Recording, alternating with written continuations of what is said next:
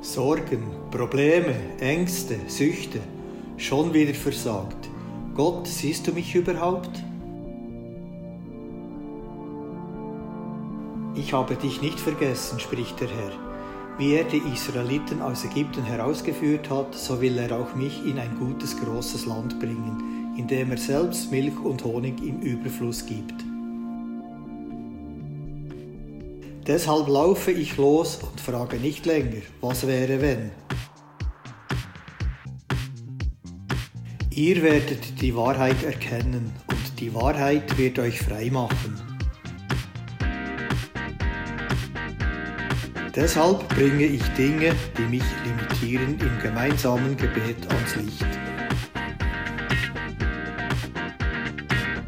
Weil Jesus am Kreuz alles für mich gegeben hat, meine Sünden nun abgewaschen.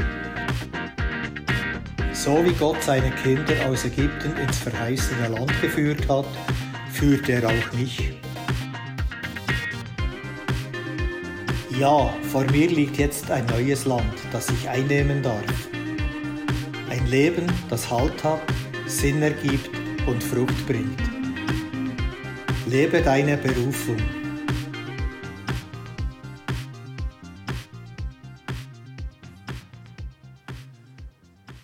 Ja, das ist unser Jahresmotto als Kirche. Und bevor ich mit der äh, Message äh, starte, möchte ich dir noch ein äh, Bild mitgeben, Martina, das ich gehabt habe vorhin. Ähm, ich sah dich und Jason auch wie auf einem Surfbrett.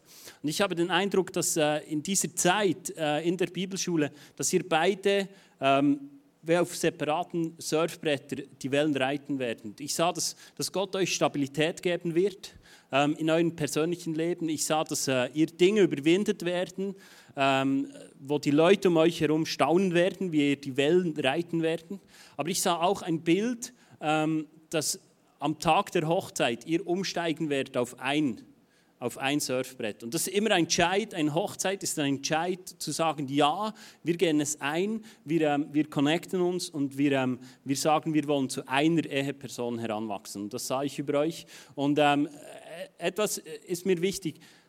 Was auf dem Fundament Gottes steht, kann nicht erschüttert werden. Und ich habe stark den Eindruck, dass in diesen drei Monaten oder was noch dazu kommt, Gott stark an einem Fundament in seiner Beziehung zu ihm ähm, arbeiten wird. Und das ist das Beste, was wir machen können, im Fundament zu Gott zu arbeiten. Das wird geschehen über eurem Leben. Das spreche ich aus im Namen Jesus.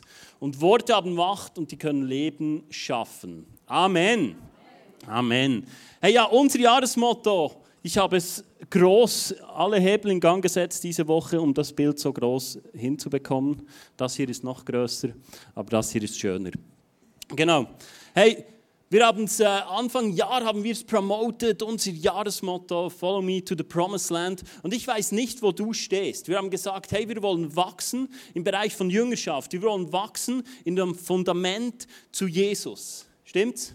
Und einige von euch haben sich eingeklinkt und am Freitag haben wir äh, den Kurs bei uns, wir haben das äh, im Leitungsteam jeweils den Mutterkurs genannt, nicht weil wir besser sind, aber es war so, du kannst mal das Bild zeigen, wir waren circa zwölf Leute, genau, haben wir bei uns unten im, äh, im Partyraum, genau, Microchurch haben wir äh, den Kurs abgeschlossen, haben wir beendet. Nach acht Wochen, wo wir einfach gemeinsam unterwegs waren, haben wir diesen Kurs mit einer Party und äh, ein wenig Metal im Hintergrund äh, beendet und äh, den Kurs geschlossen, aber nicht unser Lifestyle, Jesus immer ähnlich zu werden. Das ist äh, eine Berufung, die wir haben, eine Vision, die wir haben als Kirche.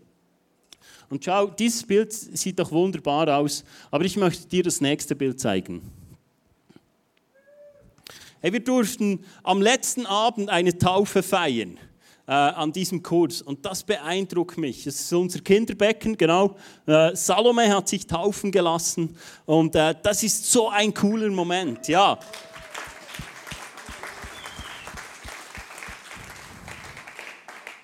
Hey, und ich sehe wie dieser Kurs und dieses Buch Potenzial hat, Leben zu verändern.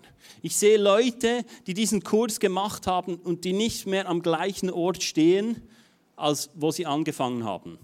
Und sie stehen an einem besseren Ort. Einfach. Ja, nicht, dass du denkst, es geht ihnen noch schlechter, weil die Religion noch mehr zugeschlagen hat. Nein, sie sind noch freier als am Anfang. Und das hat damit zu tun, dass sie gesagt haben, hey, ich folge dir. Jesus, ich folge dir in dieses verheißene Land hinein. Ich folge dir. Und auch Salome, es war so ein cooles Statement. Ähm, die Greenfielder liefen noch hindurch und wir haben Party. Und äh, wenn Greenfield ist, kannst du im Garten bei uns, da kannst du Musik abspielen, so laut wie du willst. Da ist äh, jede Nacht ist eine Freinacht, so fühlt es sich an. Ähm, und wir haben dort Worship, wir haben zusammen gebetet und es war so ein cooler Moment. Und Kannst du noch mal das Bild von der Taufe zeigen? Weißt du, was mich beeindruckt? Ich war nur der Helfer links. Weil Cornelia hat mit Salome den Kurs gemacht. Und ich habe Cornelia am, am, Donnerstag gesagt, hey, Salome lässt sich taufen, so cool, du kannst sie taufen. Oder? Ich bin so vom Typ. Go for it. Ähm, und sie so, uh, kann ich das? Hey, es ist dein und mein Missionsauftrag, Leute zu taufen in alle Welt. Ihr habt mich nicht angestellt, um Leute zu taufen. Versteht ihr? Das ist ein Ruf, den du und ich haben. Wenn wir sagen, hey, wir glauben an Jesus, wir folgen ihm nach, dann sollte das bei uns jedem vorhanden sein. Ich wünsche mir einen Sonntag, wo Leute zusammenkommen und sagen, hey, diese Woche habe ich zwei, drei Leute getauft. Diese Woche habe ich am See spontan, wir waren grillieren, da habe ich ihn gleich getauft. Oder in der Badewanne, das haben wir auch schon erlebt. Verstehst du? Und Salome hat so ein cooles Statement gemacht. Sie hat gesagt, es gibt nie den richtigen Zeitpunkt im Leben. Aber hey, wenn Gott dir mal gesagt hat, lass dich taufen, dann lass dich heute noch taufen. Verstehst du? Schnapp dir ein, zwei an der Bar und sag, wir gehen an den See, ähm, ich nehme noch ein Tüchli mit, ein neues T-Shirt, Welcome-Shirt haben wir genug, dann kannst du so eines anziehen und dann lass dich taufen. Verstehst du? Weil wir wollen ein Leben leben, all in. Und nicht so, uh, reicht's, wenn ich einfach mich entschieden habe für ein Leben mit Gott und dann, äh, ja, das reicht ja. Die, die Taufe ist nicht so heilsentscheidend. Ja, ist sie nicht. Aber was für eine bescheuerte Beziehung ist das, wenn wir sagen, ja, so ein wenig, ja, so. Ich mache, damit gleich reicht und bevor die Türe zuknallt, ich noch reinhüpfen. Nein, wir wollen all in gehen. Und das begeistert mich, weil Cornelia gesagt hat, ich mache mich auf. Weil das ist deine und meine Verantwortung, dass wir sagen, wir haben Leute in unserem Umfeld, egal wo sie stehen, wir bringen sie einen Schritt näher zu Gott. Und das spielt überhaupt keine Rolle, wo sie stehen. Aber unser Leben hingeben und sagen, hey, ich führe sie einen Schritt weiter. Lass uns Leute sein, die sagen, ich führe eine Person einen Schritt weiter, näher zu Jesus. Und das ist das, was mich begeistert an diesem Kurs, an diesem einfach Zusammensein, Gemeinschaft haben, äh, verbindlich über acht Wochen jeden Freitagabend sagen, ich bin dabei. Ich bin dabei, ich klinge mich ein und ich äh, lasse zu, dass Gott etwas tun kann. Und das begeistert mich an diesem Jahresmotto. Aber vor kurzem äh, musste ich feststellen, dass für mich das Jahresmotto irgendwie nicht abgeschlossen ist. Irgendwie hatte ich den Eindruck, ja gut, jetzt ist der Kurs durch und äh, machen wir jetzt noch ein zweites Jahresmotto für die zweite Jahreshälfte? Oder was ist eigentlich? Ich habe mit Jesus darüber gesprochen. Es war jetzt nicht so, wie du dir es vielleicht vorgestellt Ich habe mir einfach Gedanken gemacht. Und für mich war es, als würde Jesus sagen, hey, ich rufe euch als Kirche auch auf, mir zu folgen ins verheißene Land. Ich rufe euch als Gemeinschaft heraus und sage, folgt mir ins verheißene Land. Und mich hat das mega angesprochen, weil ich merkte, hey, es ist genau etwas, was wir seit Monaten im Leitungsteam besprechen, worüber wir sprechen, worüber wir uns Gedanken machen. Und es ist auch etwas, was die Bibel davon spricht, dass man sich als Gemeinschaft aufmacht, um Gott mehr zu erleben. Und ähm, 1. Korinther, die, die ihn kennen, 1. Korinther 13, vielleicht kommt er dann an eurer Hochzeit, das ist ein klassischer Hochzeitsvers, Liebe ist und tata, tata. Ähm, aber was mich beeindruckt ist, ähm, dass im Kapitel 12, und ich glaube, es fängt schon früher an, ist die Rede von einem Leib, die die Gemeinde ist. Die Gemeinde ist ein Leib. Und jeder von uns hat eine Aufgabe. Und vielleicht bist du heute hier als Besucher oder ähm, äh, schaust zu aus dem Livestream. hey, du bist berufen in eine Gemeinschaft hinein. Du bist designt, als ein Teil von einem Leib zu sein. Und was ich spannend finde in der Bibel, nach meinem Verständnis, ist, dass, dass die Bibel spricht davon, dass Jesus das Haupt ist. Also es geht nicht darum, dass wir irgendjemand hier auf der Bühne sicherlich nicht mir nachfolgt, sondern dass wir Jesus nachfolgen, als eine Gemeinschaft, als einen Körper, als einen Leib, da jeder einen Platz hat. Und die Bibel spricht davon in diesem Kapitel, dass am Körper den unbedeutenden Organen oder Dingen einen ganz bewussten Platz gegeben hat, damit es nicht zur Spaltung kommt. Und das beeindruckt mich. Und ich frage mich, wo stehen wir als Kirche? Aber es geht weiter. Äh, schon im Kapitel 12 kommen die Geistesgaben zum Spiel. Und es kommen die Geistesgaben ins Spiel und das ist beeindruckend, weil im letzten Jahr hat uns Gott aufs Herz gegeben und vielleicht ist für dich das Jahresmotto ist immer so, ah ja, das ist äh, noch cool, dann haben sie etwas gemacht im Leitungsteam und habt sie etwas ähm, überlegt und noch etwas designt. Ähm, aber hey, was ist, wenn Gott mit uns seit Jahren dran ist, eine Reise zu begehen. Nicht nur mit dir in einem Kurs, sondern mit uns als Kirche.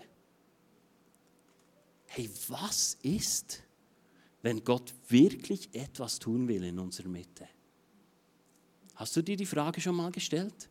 Was ist, wenn wirklich eines Tages etwas geschieht, was gesellschaftsrelevant ist? In unserer Kirche. Hast du dir die Frage schon mal gestellt? Was ist, wenn Gott seit Jahren Dinge am Vorbereiten ist und es nicht einfach Zufall ist? Hast du dir die Frage schon mal gestellt? Und dann geht es weiter, nachdem das Paulus erklärt hat, hey, wir sind ein Körper, ein Leib, jeder hat seinen Platz. Es gibt das coole Lied vom Blick, wer kennt das? Wenn äh, der Darm sagt, ich mache nicht mehr mit, dann ist der Rest vom Körper im wahrsten Sinne des Wortes am Arsch. Kennt das jemand? Das kannst du mal eingeben, genau. Das finde ich so cool, weil jeder Körperteil ist wichtig. Es ist nicht einfach so, brauche ich nicht. Und dann geht es weiter in Liebe. Hey, dann kommt Liebe ins Spiel. Wir sind ein Körper und dann Liebe ist nicht reizbar. Äh, heute Morgen leider gescheitert bei mir. Ähm, und dann geht es weiter wieder mit der Geistesgaben, wieder mit der Zusammenarbeit, hey, die Gott uns ruft, die, die in unserer Mitte der Geist Gottes wirken darf. Pfingsten, Pfingsten ist nicht vorbei, Pfingsten hat gestartet. Und wir dürfen eintauchen in das. Wir dürfen uns gebrauchen lassen als Gemeinschaft, dass das zum Vorschein kommt, was der Geist Gottes in unserer Mitte tun will. Und was ist, wenn Gott dich und mich ruft? Was ist, wenn Gott dich und mich ruft, verbindlich zu einer Gemeinschaft? Er hat gesagt, verbindlich. Jetzt wird es hart.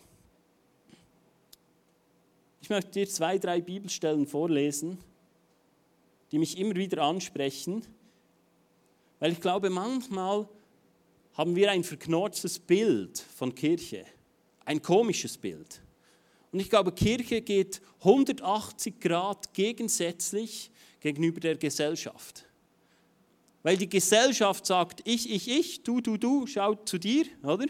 Da, de, de, da die, die Firma mit dem Apfel drauf, die hat jetzt eine Brille konstruiert, die kannst du aufziehen und da bist du definitiv nur noch für dich, oder?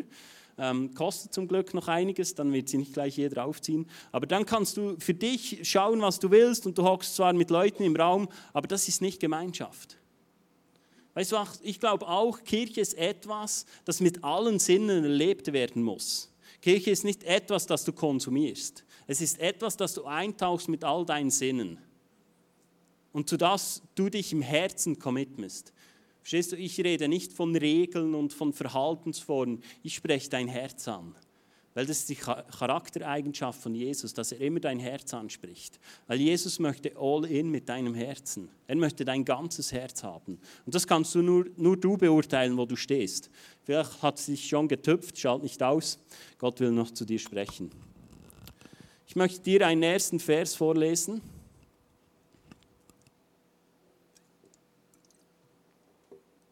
Epheser 4,1 heißt es, als ein Gefangenen für den Herrn fordere ich euch deshalb auf, ein Leben zu führen, das eurer Berufung würdig ist, denn ihr seid ja von Gott berufen worden. hey, du bist von Gott berufen worden. Und weißt du, ich glaube, so oft denken wir in unserer eigenen Berufung. Aber ich glaube, Gott hat dich in diese Kirche hineinberufen. Und er hat entschieden, ich will dich in deiner Kirche haben. Vielleicht siehst du es anders. Vielleicht sagst du, nein, Kirche ist so, äh, wenn es passt, passt und wenn nicht, dann nicht. Aber ich glaube, die Bibel spricht grundlegend von einem anderen Bild als Kirche, als das, was wir daraus gemacht haben. Weil die Bibel spricht von der Braut Jesu Christi, wenn sie von der Kirche spricht. Und das finde ich ein krasses Bild. Das finde ich ein beeindruckendes Bild, dass Jesus sagt, hey, wir als Gemeinsames, wir sind die Braut von ihm. Nicht ein Einzelner. Ich glaube nicht, dass hier gemeint ist, du als Person und du als individuelles Wesen ähm, bist die Braut Jesu. Wenn ich die Bibel nach meinem Verständnis lese, und die ist nicht absolut meine Meinung, zählt nicht so sehr, aber was ist, wenn Gott wirklich die Gemeinde ruft und sagt, hey, du bist die Braut? Wir sind die Braut. Und ich verstehe es so, dass Gott uns hineinpflanzt in eine Gemeinschaft, in dem es auch darum geht, Dinge zu überwinden. Ein weiterer Vers, Epheser 4, 2 und 3. Seid freundlich und demütig, geduldig im Umgang miteinander, ertragt einander voller Liebe, bemüht euch im Geist eins zu sein, indem ihr untereinander Frieden haltet. Hey, das ist ein Vers, der mich herausfordert, mich persönlich, dich vielleicht nicht. Aber ich glaube, wenn wir all in gehen in einer Gemeinschaft und sagen, das ist meine Kirche, das ist die Braut Jesu Christi, die ich schöner machen, ich glaube, dann kommen wir irgendwann schon zum Punkt, wo wir sagen müssen, jetzt müssen wir einander ertragen. Wie es da so schön heißt in diesem Vers. Ertragt einander voller Liebe. Hey, da ist Anstrengung gemeint. Da ist gemeint, dass jeder von uns Dinge hat, die er loslassen muss. Dinge, die wir überwinden müssen. Darum haben wir einen Get-Free-Kurs, den du machen kannst. Darum, darum will der Geist Gottes Dinge tun in unserer Mitte, damit das geschehen kann, damit wir überwinden können, damit wir zu dem hereinwachsen können, heranwachsen können und Dinge passieren dürfen in unserer Mitte. Und etwas, das mich äh, zurzeit beschäftigt, ist die Endzeit. Corona ist vorbei, man kann die Bücher wieder auf die Seite legen mit der Endzeit. Wir dürfen wieder alles, wir können wieder reisen gehen, ähm, wir können wieder uns frei bewegen. Aber wir sind eine Gemeinschaft, die eigentlich wissen sollten, dass schlimme Dinge passieren werden. Stimmt's? Das ist der Punkt. Ich will nicht schwarz malen. Weil weißt du was, für uns als Gemeinschaft kommt eine gute Zeit. Weil wir gehen auf die Vollendung zu. Hey, wir sind in den Vorbereitungsphasen für eine Hochzeit. Wir steuern zu auf eine Hochzeit. Und ich glaube, jeder von uns kennt es, wenn Hochzeit vor der Türe steht, überlegst du dir, wie ist es eigentlich in den Beziehungen? Ja?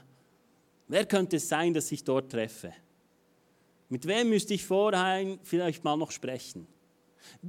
Plötzlich, im Hinblick auf eine Hochzeit, machen wir Dinge, die wir sonst nicht machen, die uns sonst egal sind. Ich frage mich, wie fest wir als Kirche eine Perspektive von der Hochzeit haben werden. Und darum um die Hochzeit, da wird schon noch ein bisschen Klepfutur machen. Sonst kannst du die Bibel lesen. Jesus spricht sogar davon. Und weißt du was? Ich will nicht Angst machen, das ist nicht mein Punkt. Aber wir alle haben Dinge in unserem Leben, die uns zu Fall bringen können, weil wir nicht vollkommen sind. Und Gott will das aus Weg räumen. Gott will die Dinge aus, aus, aus dem Weg räumen, damit wir in den schwierigen Zeiten bestehen können als eine Gemeinschaft. Aber ob, wir es angehen, ob du es angehst, das ist dein Part. Aber wenn ich zurückschaue auf Corona, denke ich, wir haben noch ein wenig Arbeit. wie wir uns gefetzt haben als Christen. Und ich glaube nicht, dass das aufgearbeitet ist. Wie in der Politik, so in den Beziehungen nicht. Hey, aber was ist, wenn Gott uns auffordert, unser Leben aufzuräumen? Und jetzt sagst du, ah, Endzeit, komm on, äh, musst nur am richtigen Ort herhören und dann werden wir das nicht erleben. Die nächste Generation. Ich glaube, das Christentum ist eine Gemeinschaft, die über Generationen etwas weitertragen sollten. Weißt du, es ist an uns, Dinge zu erfahren und zu erleben, wie wir in Beziehungen miteinander umgehen, um unseren Kindern zu lernen. Das ICF Kids ist nicht per se da, um ihnen alles zu erklären. Weil deine Kinder kommen zu Hause genug mit. Das kann nicht in eineinhalb Stunden pro Woche wieder gut gemacht werden. Aber ich glaube, dass wir dazu berufen sind, Dinge in unserem Leben anzugehen mit der Kraft vom Heiligen Geist, damit Dinge verändert werden können, damit eine Generation heranwächst, die anders miteinander umgehen können. Aber wie oft schauen wir, brauche ich das noch für mein Leben? Vielleicht bist du da, pensioniert oder kurzum, und du denkst, ja, das, jetzt bin ich 65, 70 Jahre auch gut mit klargekommen. Die nächsten 20 wird mir das nicht mehr ein Bein stellen. Und dir vielleicht nicht. Aber vielleicht ist das Ding nicht nur daran zu machen, um, damit du safe bist, sondern damit wir eine Generation profitieren kann von dem, was du entdeckt hast. Und das Schlechte per se geben wir sowieso weiter. Finde ich. Vielleicht bei dir nicht. God bless you. Ich habe mich gefragt, warum hat das Volk Israel nach 400 Jahren immer noch an einen Gott geglaubt? Warum? Ich glaube, weil sie über Generationen von Gott erzählt haben. Über Generationen haben sie erzählt, was Gott tut. Warum war nach 400 Jahren die Leute noch bewusst, von welchem Gott Mose spricht, als er kommt? Weil sie über Generationen etwas weitergegeben haben. Auch in der Gefangenschaft, auch im Bedrängnis haben sie an dem festgehalten als Gemeinschaft und haben gesagt, wir haben einen Gott und wir vertrauen darauf. Und ich wünsche mir eine Kirche, die genau so ist, wo wir einander ermutigen können, wo wir einander aufbauen können in Dingen, wo wir herausgefordert sind und sagen können, hey, wir bleiben dran, weil Gott hat das letzte Wort noch nicht gesprochen. Ich sehe auch ein anderes Bild, das in meinem Herzen immer größer wird. Und das steht im 1. Korinther 14, 26. Dort heißt es, was folgt daraus, liebe Brüder? Wenn ihr euch versammelt, wird der eine singen, der andere lehren, wieder ein anderer wird eine besondere Offenbarung Gottes weitergeben. Einer wird in einer anderen Sprache reden, während ein anderer erklärt, was gesagt wurde. Doch alles, was geschieht, soll für alle hilfreich sein und sich im Herrn auferbauen und sie im Herrn auferbauen. Und das ist etwas, was ich mir wünsche. Ich wünsche mir, und das ähm, wünschen wir auch, uns auch an, als Leitungsteam, dass dieses Bild noch viel mehr werden darf. Dass wir zusammenkommen, zusammentragen. Wir haben das seit über einem Jahr begonnen, in unserem Vorbereitungsteam zu hören, hey, was will Gott tun? Und ich wünsche mir, dass das auch in den Celebration passieren darf. Dass, ähm, dass wir nicht sagen, ah, ich komme jetzt rein, ich habe kleine, mal schauen, der Grind passt mir, auf der Bühne ist, und dann ähm, nehme ich noch einen Kaffee und gehe wieder nach Hause, sondern dass wir uns bewusst sind, dass jeder etwas zu bringen hat. Es war für mich so beeindruckend am, am, Freitag, als wir nach der Taufe für Salome gebetet haben und ähm, Claudia hatte ein, ein prophetisches Wort, ein Wort der Erkenntnis, das so hineingepasst hat. Das kannst du nicht wissen. Und das sind Dinge, die gehen tief ins Herz rein. Die können Verletzungen heilen in einem Moment. Da kannst du manche Predigt machen. Wenn der Geist Gottes beginnt zu wirken, werden die Demütigen auferbaut. Den Stolzen widersteht Gott. Das musst du für dich klären, ob du stolz sein willst oder demütig. Aber die Bibel spricht davon, dass die Demütigen kann Gott nicht widerstehen. Und wenn wir uns demütigen, dann wirst du als veränderter Mensch hinausgehen. Und ich wünsche mir, dass jeder von uns sich bewusst ist, ich bringe etwas hinein in diese Gemeinde. Ich bringe etwas hinein und ich wünsche mir, dass wir uns auf eine Reise begeben in das verheißene Land, weil das ist das verheißene Land. Eine Gemeinschaft, die auferbauend ist, für jeden hilfreich. Verstehst du? Und wir haben manchmal, glaube ich, den Eindruck, dass ähm, wenn, wir, wenn der Geist Gottes beginnt zu wirken, dann kommt Chaos. Du musst jetzt dich nicht outen, aber ich glaube, wir haben manchmal das Bild. Aber dann frage ich mich, ja, der Geist Gottes war schon bei der Schöpfung dabei.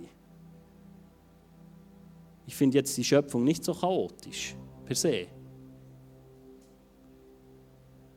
Also der Geist Gottes ist nicht der Chaosstifter per excellence. Es ist die Auferstehungskraft. Und ich möchte dir einen Vers vorlesen in Johannes 16, was heißt, und das sagt Jesus, das ist ja beeindruckend. Jesus sagt das. Wer hat sich schon mal gewünscht, Jesus würde mit ihm zur Arbeit kommen? So der Buddy, oder? Schulgespendli. Nach drei Jahren sagt Jesus, ich sage euch das, damit ihr euch später daran erinnert und nicht überrascht seid. Wenn dies alles eintrifft, bisher war es nicht nötig, davon zu reden, weil ich ja bei euch war. Jetzt aber gehe ich zu dem, der mich gesandt hat. Keiner von euch fragt mich, wohin ich gehe, denn ihr seid voller Trauer über meine Worte. Doch ich sage euch die Wahrheit. Und jetzt kommst. Es ist besser für euch. Es ist besser für euch, wenn ich gehe. Jesus sagt nicht, damit ich kein Burnout habe, gehe ich jetzt gescheiter. Drei Jahre im vollzeitlichen Dienst. Pff. Nein. Jesus sagt, es ist besser für euch, dass ich gehe. Sonst käme der Helfer nicht, der an meiner Stelle für euch da sein wird, wenn ich nicht mehr bei euch bin. Werde ich, zu euch, werde ich ihn zu euch senden. Und ist er erst gekommen, wird er den Menschen die Augen für die Sünde öffnen, für Gottes Gerechtigkeit und sein Gericht. Ist das nicht beeindruckend? Hier ist die Rede vom Heiligen Geist, der kommt. Und was haben wir daraus gemacht?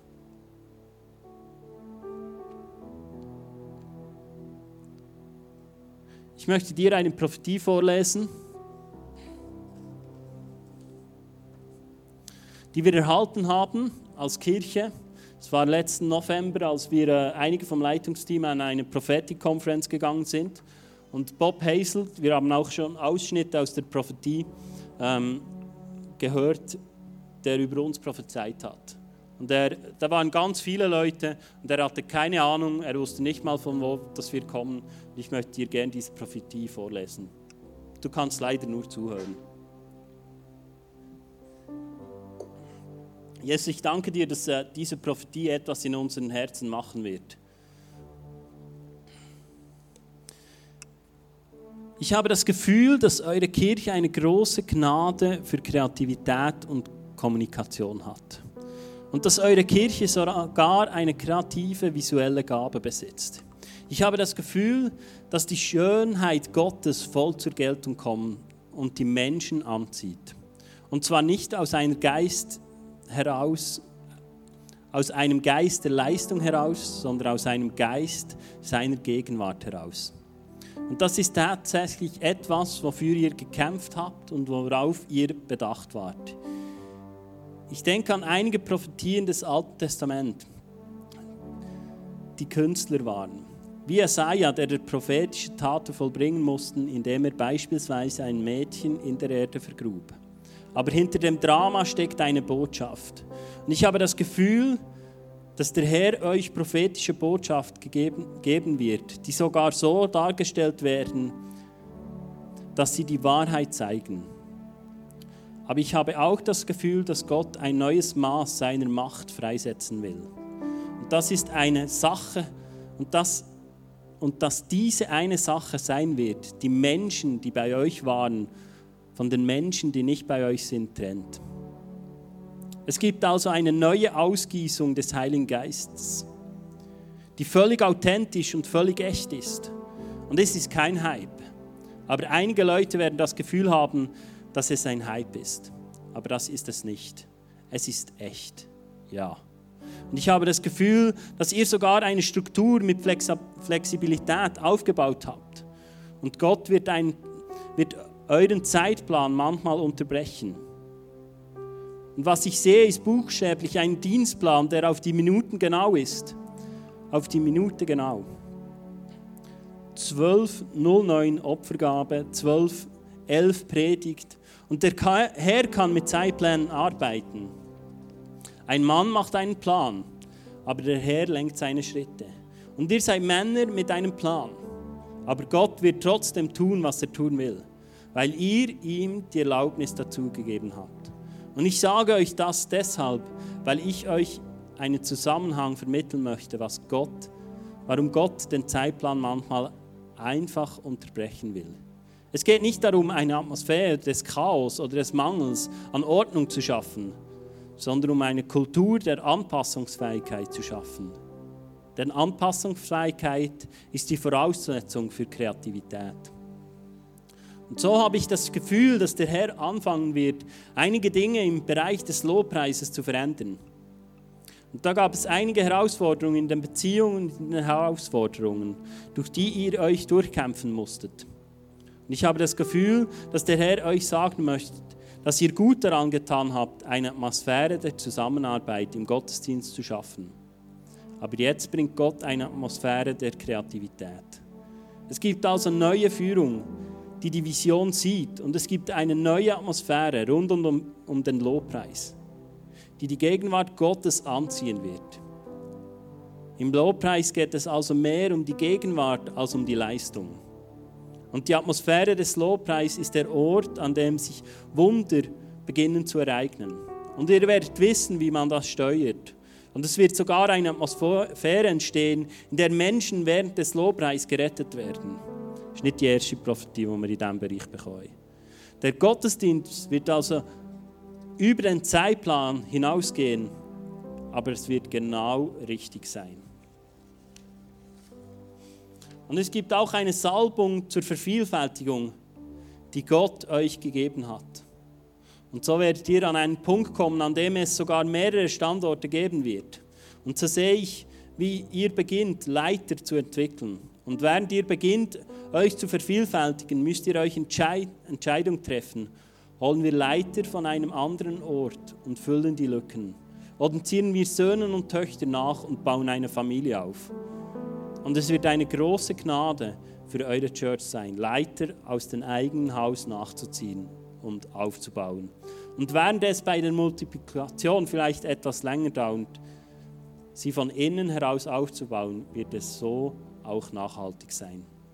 Und so segne ich einfach die Gabe der Kreativität, die Gegenwart Gottes in eurer Atmosphäre, die Gabe des, des Heiligen Geistes, mit denen ihr gut haushaltet. Und ich danke dir, Vater, dass sie die Führungskräfte aufbauen und nachziehen. Und ich höre den Herrn sagen, dass einige Zusagen kommen werden, auf die ihr gewartet habt. Denn ihr habt versucht, Dinge in Zusammenarbeit mit eurer Stadt, mit eurer Gemeinde zu tun. Und das hat nicht zu einem Konflikt geführt, sondern zu einem Gespräch. Und ihr braucht die Zusammenarbeit mit der Gemeinde und der Stadt. Und ihr werdet sie bekommen.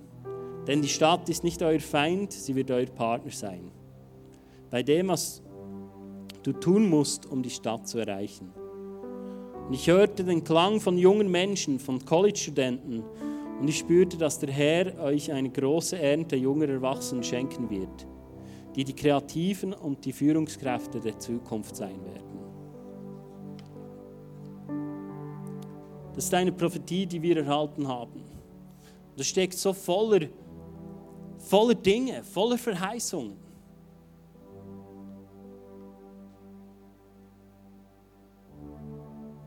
Und ich glaube,